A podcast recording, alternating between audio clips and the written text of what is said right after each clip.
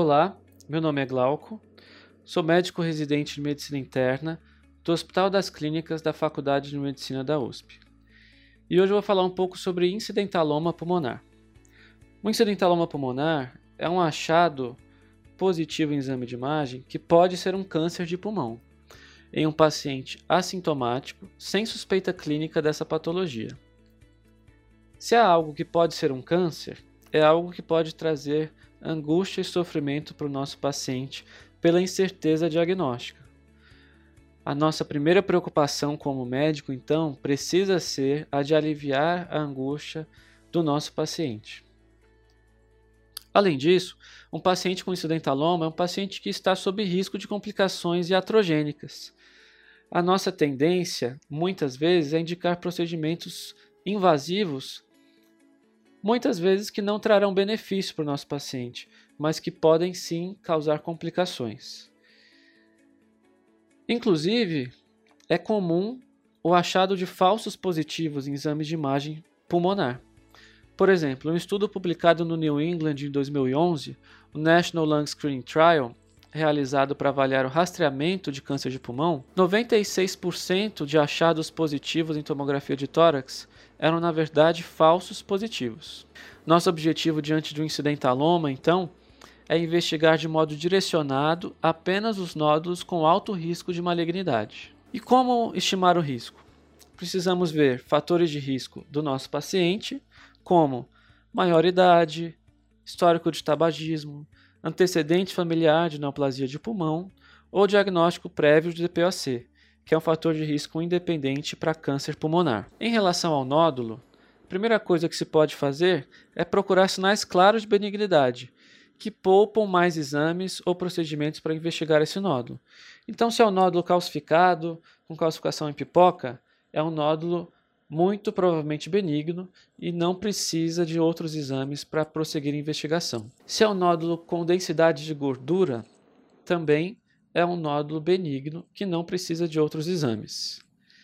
Além disso, nós precisamos avaliar o tamanho do nódulo. Quanto maior, pior.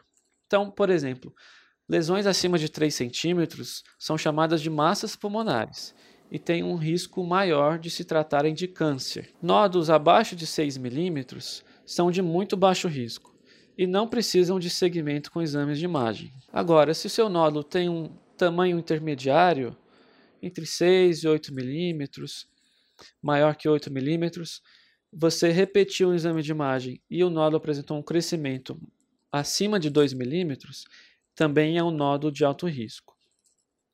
Além do tamanho, a densidade é outra característica importante do nódulo pulmonar. Existem os nódulos sólidos e os nódulos subsólidos, que são nódulos com componente de vidro fosco. Se o nódulo do nosso paciente tem um componente de vidro fosco, esse nódulo é de maior risco. Além do tamanho da densidade, outra característica importante são as bordas do nódulo.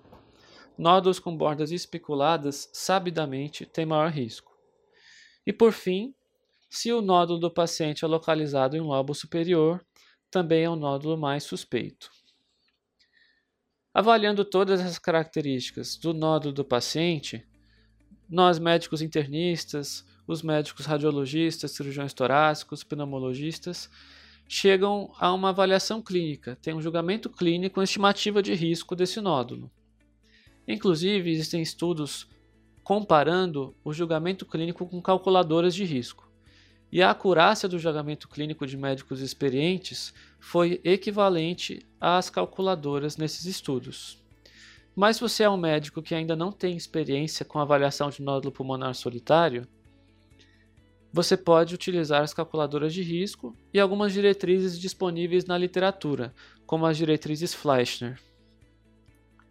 Se após a avaliação a sua conclusão é de que o nódulo é de alto risco de malignidade, existem algumas estratégias possíveis para investigação.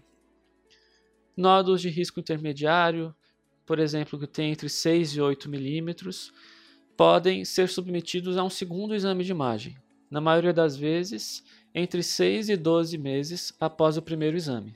Se após esse exame o nódulo apresentou crescimento ou tem características mais claras de malignidade, você pode utilizar procedimentos invasivos para diagnóstico histopatológico. E a escolha de qual método você vai utilizar depende muito da experiência do seu serviço. Então você pode utilizar biópsia por broncoscopia, biópsia transtorácica ou mesmo a ressecção cirúrgica do nódulo.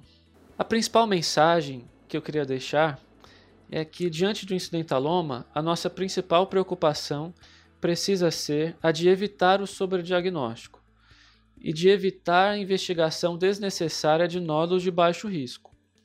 Por isso, é importante revisar as características de nódulos que indicam alto risco de malignidade, como algumas das que eu citei nessa exposição. Espero que seja proveitoso e muito obrigado.